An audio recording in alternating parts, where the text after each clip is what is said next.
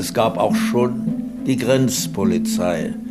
Und in diesen Sud, wenn ich mal sage, oder in diesen, bin ich hineingeraten. So ist die Deutsche Demokratische Republik zur Bastion des Friedens in Deutschland geworden. Anfangs war es ja sehr schwer, eine zweite Uniform zu kriegen. Die hatten ewig die eine Uniform. Ne? Von diesen Kreisen geht wiederum derselbe Geist des Militarismus aus. Also ich habe das nie so empfunden, dass es jemals ernst werden könnte. Deine Geschichte, unsere Geschichte. Ein Podcast von NDR Info.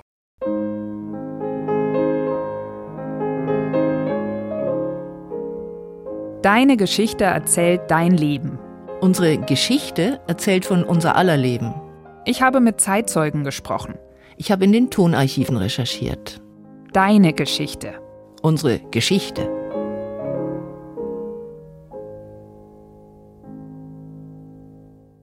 Die 50er, Folge 10. Eine Welt in Waffen. Der Osten. Willkommen zum Geschichtspodcast mit Ulrike Bosse und mit Katharina Kaufmann. Der Kalte Krieg. Die Konfrontation zwischen der Sowjetunion und den USA und den von ihnen geführten Bündnissen prägte die vier Jahrzehnte nach dem Zweiten Weltkrieg. In den 50er Jahren wurden die beiden deutschen Staaten in diese Bündnisse integriert und die Teilung Deutschlands damit erst einmal festgeschrieben. In der letzten Folge unseres Podcasts ging es um den Beitritt der Bundesrepublik zur NATO und die Gründung der Bundeswehr. Diesmal geht es um die Integration der DDR in den Warschauer Pakt und die Gründung der NVA, also der Nationalen Volksarmee. Für diese Folge habe ich mit Sikat John gesprochen. Er ist Jahrgang 1928 und er ist damit der zweitälteste Zeitzeuge dieser Staffel von unserem Podcast. Und er hat mir am Anfang unseres Gesprächs gleich deutlich gemacht, was eigentlich fast alle der Zeitzeugen und Zeitzeuginnen, mit denen ich über die 50er Jahre gesprochen habe, deutlich gemacht haben, nämlich, dass sich über die 50er schlecht sprechen lässt, ohne die Nachkriegszeit davor zu berücksichtigen. Der Zweite Weltkrieg, alle seine Folgen steckten den Menschen einfach noch ganz massiv in den Knochen, sei es wie bei Hermann Hagener aus unserer letzten Folge, weil der eigene Vater im Krieg gestorben war, oder sei es wie bei Sikat John, weil er selbst im Zweiten Weltkrieg als Teenager an die Front geschickt worden war. Alle Jungen damals mussten in die Wehrertüchtigung vor dem Dienst. Ich wollte immer gerne Reiter werden und kam tatsächlich eine Einberufung oder eine Möglichkeit nach Eutin in die Reit- und Fahrschule. Drei Wochen Stadtwehrertüchtigungsladen. Im Oktober 1944 als 16-Jähriger. Da war Jahresende. Im Januar hatte ich schon die Einberufung zur Wehrmacht. Ich wurde einberufen nach Ludwigslust, dort in die Hindenburg-Kaserne, dort war Kavallerieregiment.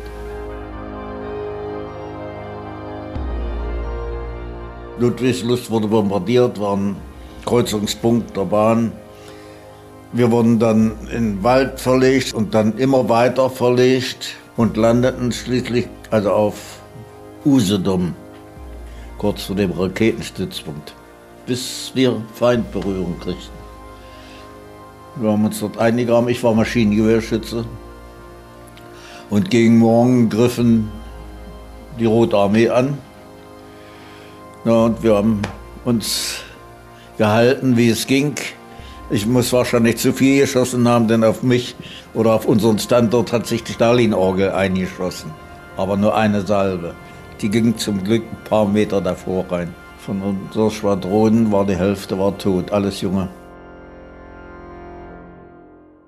Bundespräsident Steinmeier hat ja aus Anlass des 80. Jahrestag des Überfalls auf die Sowjetunion an die 27 Millionen Sowjetbürger erinnert, die im Zweiten Weltkrieg getötet wurden und an die Brutalität und Grausamkeit, mit der das nationalsozialistische Deutschland diesen Krieg im Osten führte. Steinmeier sprach von einer mörderischen Barbarei.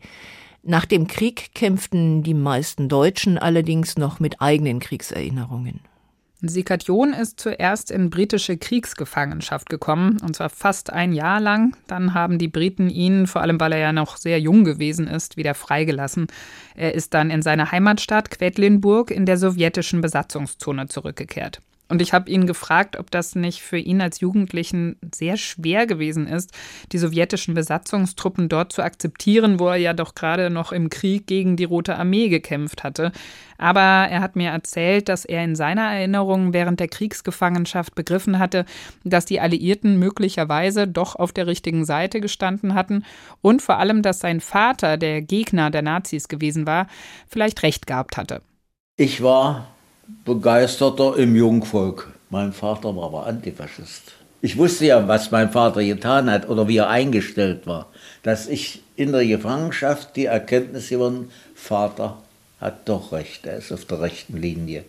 Dadurch, dass Sie ja in Gefangenschaft äh, gewesen waren, da haben Sie ja quasi mit einem Jahr Verzögerung erst das Leben in der sowjetischen Besatzungszone kennengelernt. Erinnern Sie sich noch, wie Sie das damals so anfangs empfunden haben in mm. Quedlinburg? Ich kam ja nach Hause, da hatten wir einen jungen Offizier als Einquartierung in meinem Zimmer. Wir haben eine Dreizimmerwohnung gehabt. 19, 20 Jahre, junger Unterleutnant. Das hat sich so schnell entwickelt. Ich habe nach 14 Tagen seine Waffe gereinigt. Wir sind auch zusammen ins Kino gegangen, waren die anderen Offiziere auch. Da kriegte ich seinen Mantel um, damit ich so. Keiner sah, dass ich nicht Russe bin. Wie gesagt, er war jung, ich war jung und das mit den Sprechen war nicht drin. Alles nur Gebären.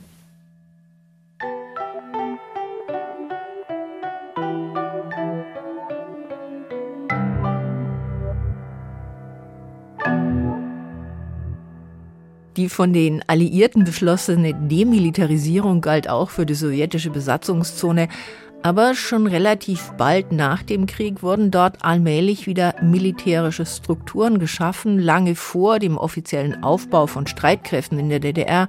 Schon 1946 wurde im Rahmen der deutschen Volkspolizei eine eigene Grenzpolizei geschaffen, die bis 1948 auf 10.000 Mann aufgestockt wurde.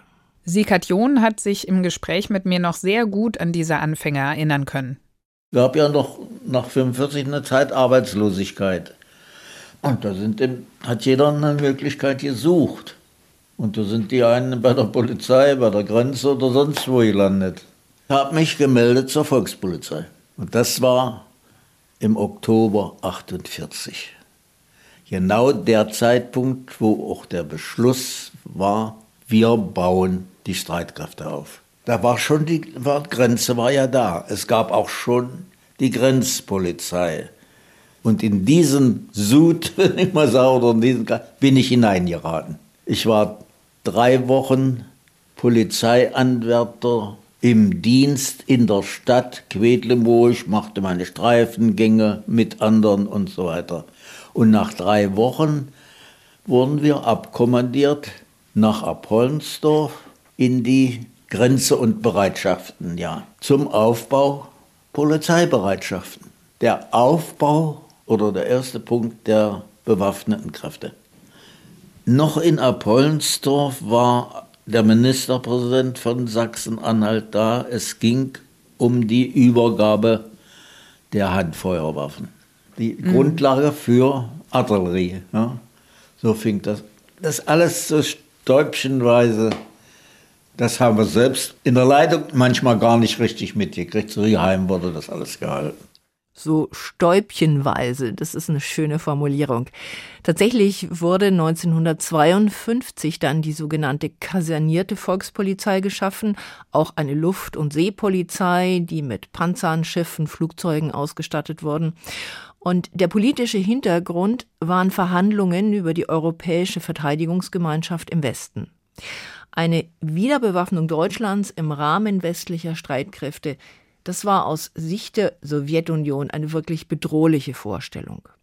Im März 1952 wurde deshalb die sogenannte Stalin-Note veröffentlicht, Darin wurde von Moskau die Wiedervereinigung Deutschlands nach freien Wahlen vorgeschlagen, ein Friedensvertrag und sogar die Zulassung einer deutschen Nationalarmee, allerdings unter der Bedingung, dass Deutschland dann neutral bleibt, also keinem Bündnis angehört. Auch den Politikern in Westdeutschland war klar, dass so ein Vorschlag nicht einfach beiseite gewischt werden konnte. Jakob Kaiser, der damalige Bundesminister für gesamtdeutsche Fragen, formulierte es so. Niemand wird in Abrede stellen können, dass es sich bei den Vorschlägen der Sowjetunion für einen Friedensvertrag mit Deutschland um ein gewichtiges politisches Ereignis der letzten Monate handelt. Das muss auch bei vorsichtigster Zurückhaltung dem Inhalt und der Absicht der Note gegenüber anerkannt werden. Die Bundesregierung fürchtete allerdings, dass dieser Vorschlag darauf hinauslaufen könnte, dass ein neutrales Deutschland ohne den militärischen Schutz der USA letztlich doch der Sowjetunion ausgeliefert wäre und früher oder später in den Einflussbereich Moskaus geraten würde. Adenauer lehnte ihn daher ab. Im Mai unterzeichnete er stattdessen den sogenannten Deutschlandvertrag, mit dem die Bundesrepublik die meisten ihrer Souveränitätsrechte von den Westalliierten zurückbekommen sollte und den EVG-Vertrag über die Europäische Verteidigungsgemeinschaft. Der Leiter des Informationsamtes der DDR, Gerhard Eisler, warnte damals die westdeutschen Abgeordneten öffentlich vor der Ratifizierung dieses Generalkriegspaktes, wie die SED den Deutschlandvertrag nannte. Soll jeder Abgeordnete bereits jetzt wissen, Gnade ihm Gott, wenn er es wagt, die Hand zu heben im Bundestag für den Generalvertrag. Gnade jenen, die versuchen, die westdeutsche Jugend zu pressen in die Söldnerarmee des, des Pestgeneral Ritschwed. Heute und morgen beginnt die Mobilisierung des deutschen Volkes gegen die Ratifizierung und die Durchführung des Generalkriegspakts. Und das wird die Antwort der deutschen Arbeiterklasse und des deutschen Volkes sein auf die Kompanie der Halunken, die dort gezeigt. Der Deutschlandvertrag scheiterte dann aber nicht an den Bundestagsabgeordneten, sondern daran, dass er nur in Verbindung mit dem EVG-Vertrag hätte in Kraft treten können, der 1954 in der französischen Nationalversammlung abgelehnt wurde. Allerdings bekam die Bundesrepublik ihre Souveränitätsrechte dann in einem neuen Vertrag zugestanden und es folgte der direkte Beitritt zur NATO, darum ging es ja in der letzten Folge. Schon 1952 aber wurde deutlich, dass die Aussichten auf einen gesamtdeutschen Staat immer mehr schwanden. Nach Unterzeichnung des Deutschlandvertrages durch Adenauer ließ SED-Generalsekretär Ulbricht den planvollen Aufbau des Sozialismus beschließen. Er ließ einen fünf Kilometer breiten Grenzstreifen zur Bundesrepublik anlegen und neben der Schaffung der kasernierten Volkspolizei und der Anschaffung militärischen Materials für die Landsee- und Luftstreitkräfte wurden auch Betriebskampfgruppen aufgestellt, quasi eine militärische Reserve schon lange bevor es offiziell Streitkräfte gab. Sikadion erfährt bei den Aufständen am 17. Juni 1953, was es bedeutet, dass er als Mitglied der kasernierten Volkspolizei eben nicht nur gegen äußere Feinde eingesetzt werden kann, sondern auch im Inneren. Ich habe in Rostock erlebt den 17. Juni. Wir wurden eines Nachts rausgeworfen, Waffenempfang auf LKW ab nach Warnemünde. Ja. Warnemünde, da streikten die Arbeiter. Aber als wir dort ankamen, hatten schon die Sowjets alles abgeriegelt. Aber hinter dem Zaun waren eben die Arbeiter, die randalierten. Es war ja dann auch so, also wir marschierten am Zaun entlang und wurden da beschimpft von den Arbeitern und äh, das hatten wir ja früher gar nicht so mitgekriegt, dass da eventuell Unruhen sind. Dann wurden wir mit Steinen beworfen. Wir hatten Waffen und Munition, hatten auch geladen. Und da hat unser Kommandeur, der hat dann Feuer befohlen, aber in die Luft.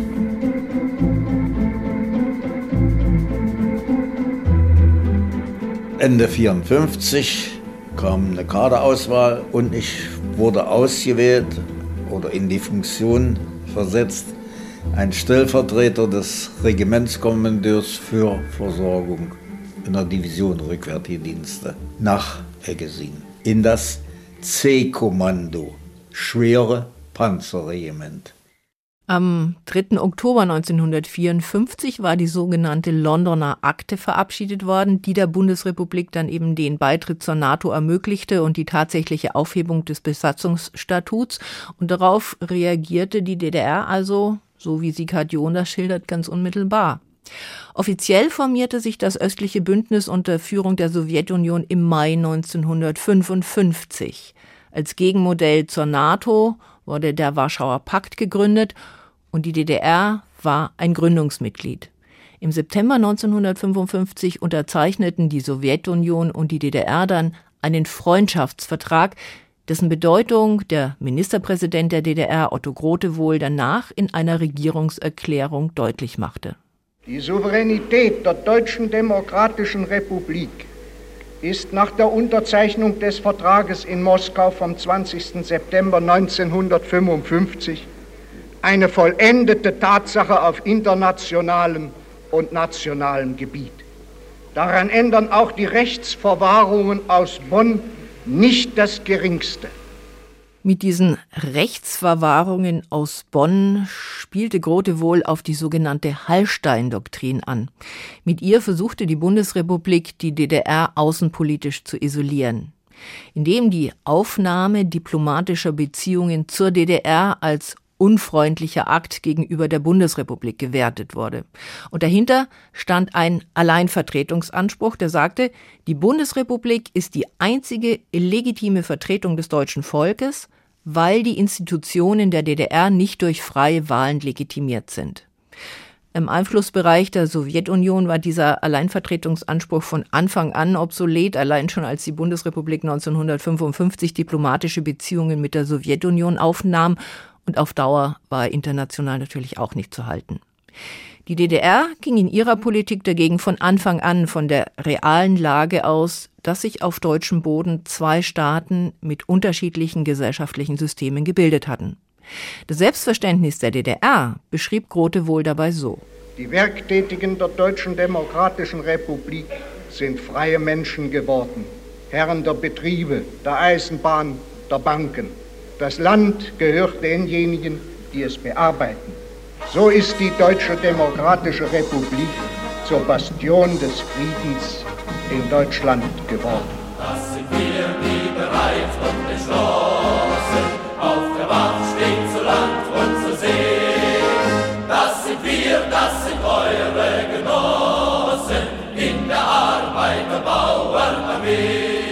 Eigene Streitkräfte widersprachen diesem Selbstbild von einer Bastion des Friedens in der DDR nicht. Im Januar 1956 wurde das Gesetz über die Schaffung der Nationalen Volksarmee verabschiedet. Sekat John hat mir gesagt, dass dabei nicht bei Null angefangen worden ist, sondern dass die vielfältigen militärischen Strukturen genutzt wurden, die in den Jahren davor ja schon aufgebaut worden waren. Luft, See und Land, das waren vorher getrennte Aufgabengebiete, unter anderem äh, Ressorts. Die wurden zusammengeführt als NVA.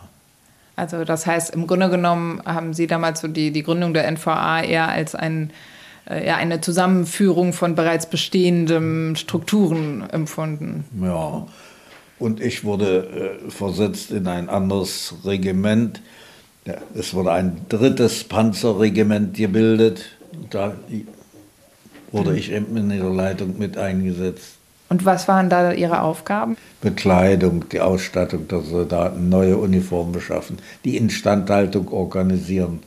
Soldaten kriegten anfangs Fußlappen statt Socken. Dann wurden Fußlappen abgeschafft, die kriegten Socken. Socken kriegten Löcher. Und wer sollte die flicken? Also haben wir Reklame gemacht. Sind die Frauen gekommen, haben sich Strümpfe geholt und da haben die geflickt also gestopft. Wäschereien mussten gesucht werden, Verträge gemacht mit den Wäschereien. Und die Uniformen, wo kamen die dann her? Die liefert erstmal von einem Zentrallager. Bad Schandau war das Zentrallager an der tschechischen Grenze. Von dort die Uniformen geholt, LKW-weiß. Anfangs waren wir wenig, da haben wir noch blaue Uniformen gehabt, das waren zum Teil eingefärbte. Anfangs war es ja sehr schwer, eine zweite Uniform zu kriegen. Die hatten ewig die eine Uniform. Ne?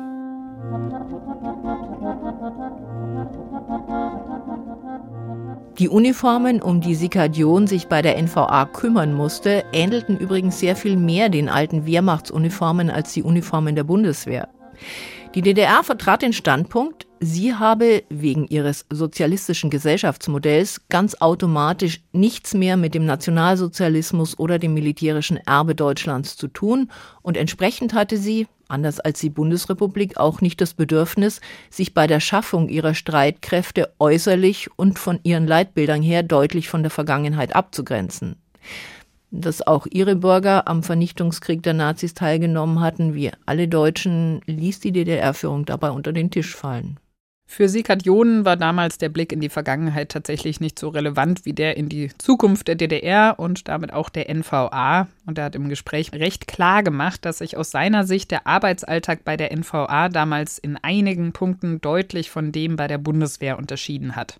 Vor allem, dass es bei der NVA strikter zuging, die ganze Ausbildung härter war und insgesamt einfach ja ein anderer Wind geweht hat wie das so abläuft am Wochenende, wie Sonntagssoldaten und so weiter. Und das kannten wir natürlich nicht. Bei uns gab es jeden Tag Dienst mit Ausgang war begrenzt, war irgendwie preußischer. Na, es gab Grenzen. Die Ausbildung war auch relativ hart.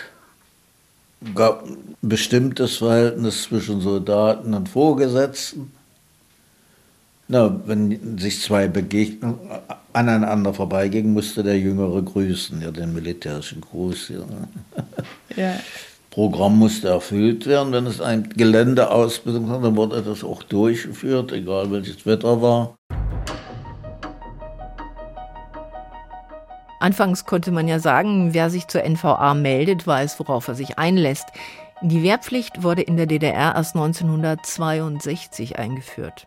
Der Dienst blieb aber belastend und wer zum Beispiel studieren wollte, musste bereit sein, drei Jahre zur NVA zu gehen. Kriegsdienstverweigerung aus Gewissensgründen wie bei der Bundeswehr gab es nicht. Und wer zum Beispiel aus religiösen Gründen keinen Dienst an der Waffe leisten wollte, der wurde als Bausoldat eingesetzt und musste nachher mit Nachteilen im beruflichen und gesellschaftlichen Leben rechnen.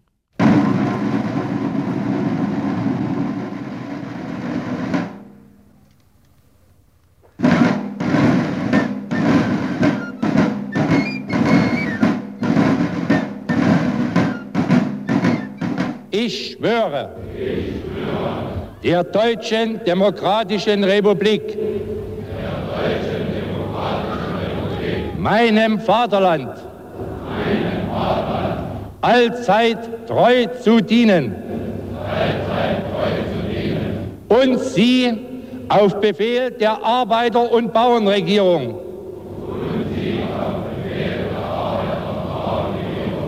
gegen jeden Feind zu schützen.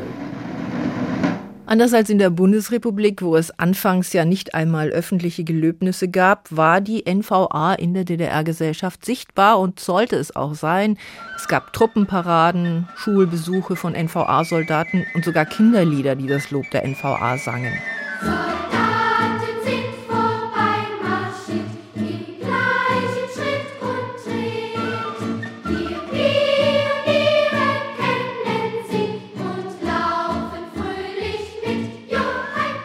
Die NVA hat in Sikat Jons Erinnerung auch einfach einen guten Ruf gehabt. Er meinte, er habe auch deshalb gerne für die NVA gearbeitet, weil das in der Gesellschaft eben sehr angesehen gewesen ist.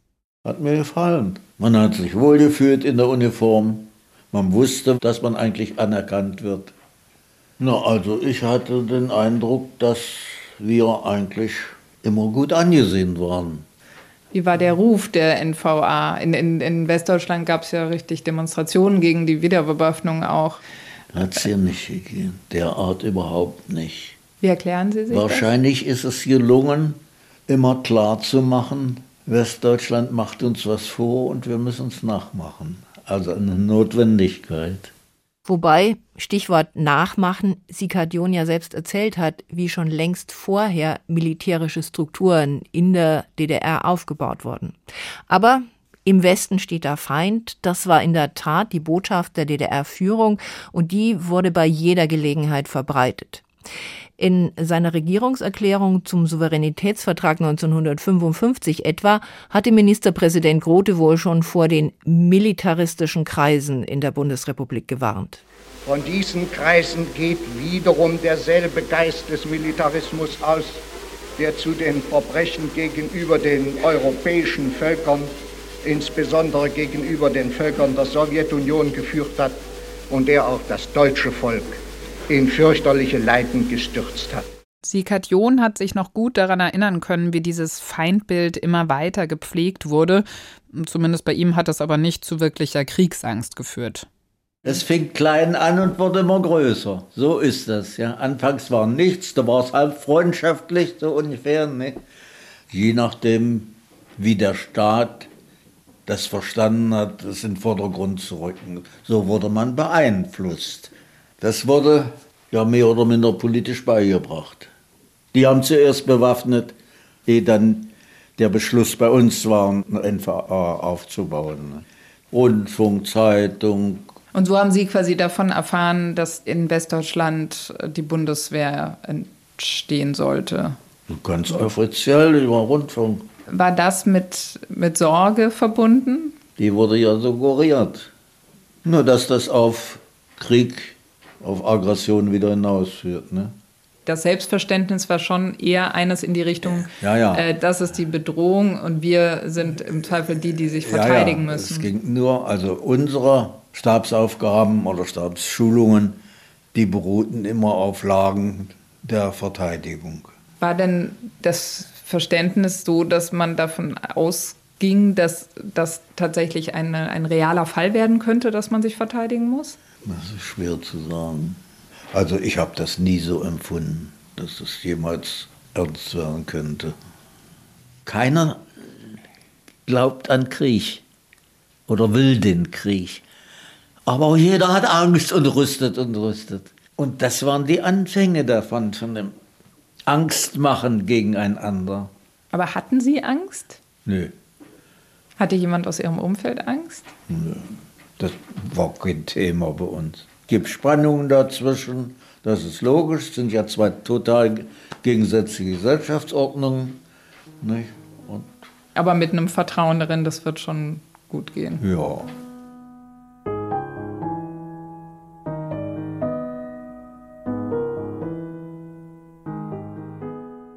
Ich finde das total interessant und deshalb habe ich da bei ihm auch mehrfach nachgehakt, dass niemand in seiner Erinnerung, in seinem Umfeld Angst vor einem tatsächlichen Krieg hatte. Weil das deckt sich ja mit den Erinnerungen von Hermann Hagener, der zu der Zeit bei der Bundeswehr war und uns davon in der letzten Folge erzählt hat. Der hat ja auch davon erzählt, wie ihnen der große Feind aus dem Osten beschrieben wurde, also die große Bedrohung. Aber tatsächlich, quasi in echt, hat er auch nicht daran gedacht, dass ein Krieg vor der Tür steht. Sikadion hat seine, naja, ich sag mal, Sorglosigkeit unter anderem damit begründet, dass man sich im Warschauer Pakt ganz gut aufgehoben fühlte. Es gab ja Manöver der Waffenbrüderschaft und so, nicht? Ja. Na, die Waffenbrüderschaft zwischen Tschechen, Polen, Russen, so, also Warschauer Vertrag.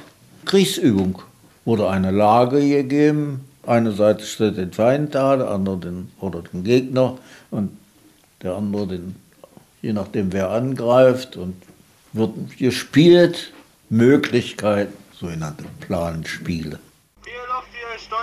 Unser Schiff, das Landungsschiff Schwed, ist das Führerschiff des Landungsverbandes. Im Kielwasser folgen in mehreren Wellen in Dwarslinie laufend Landungsschiffe der Volksmarine der Baltischen Rotbannerflotte und ganz achteraus Schiffe der polnischen Seekriegsflotte. Die NVA war wie alle anderen Truppen des Warschauer Paktes von Anfang an als Bündnisarmee gegründet worden und alle folgten dem sowjetischen Vorbild.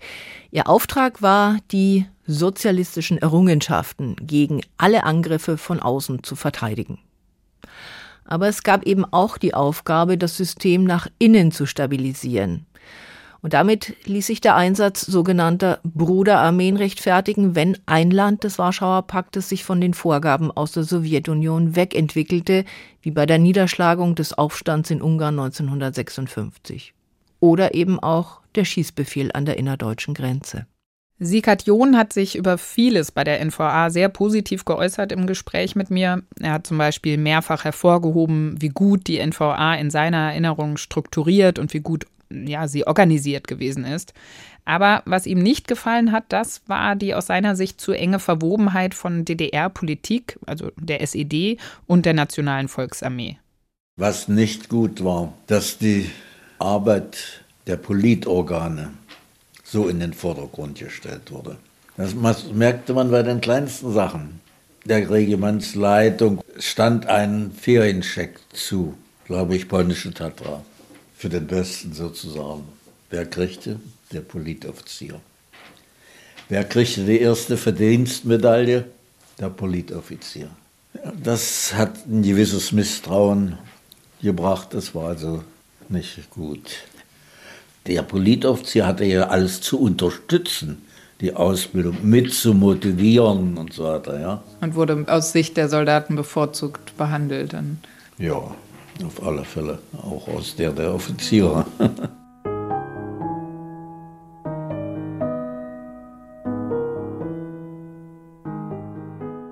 Wenn wir über unsere Geschichte in den 50er Jahren reden, dann müssen wir vom Kalten Krieg erzählen. In der nächsten Folge soll es aber um das Lebensgefühl in jener Zeit gehen, vor allem um das der jungen Generation, auch wenn dafür wieder ein Soldat der Ausgangspunkt ist, allerdings ein ganz besonderer.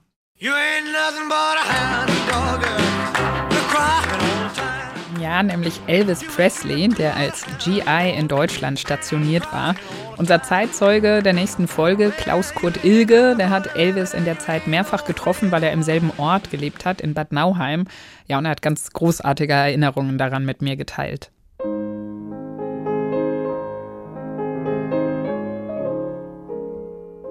Dank an Alex und Matthias, die den Podcast auch diesmal mit uns produziert haben. Alle Folgen finden Sie und findet ihr in der ARD Audiothek. Fotos, Filme, Texte zum Podcast gibt es wie immer unter ndr.de-geschichte. Und auch wie immer über Feedback und Anregungen freuen wir uns unter der E-Mail-Adresse deinegeschichte.ndr.de. Bis zum nächsten Mal. Bis dann, tschüss.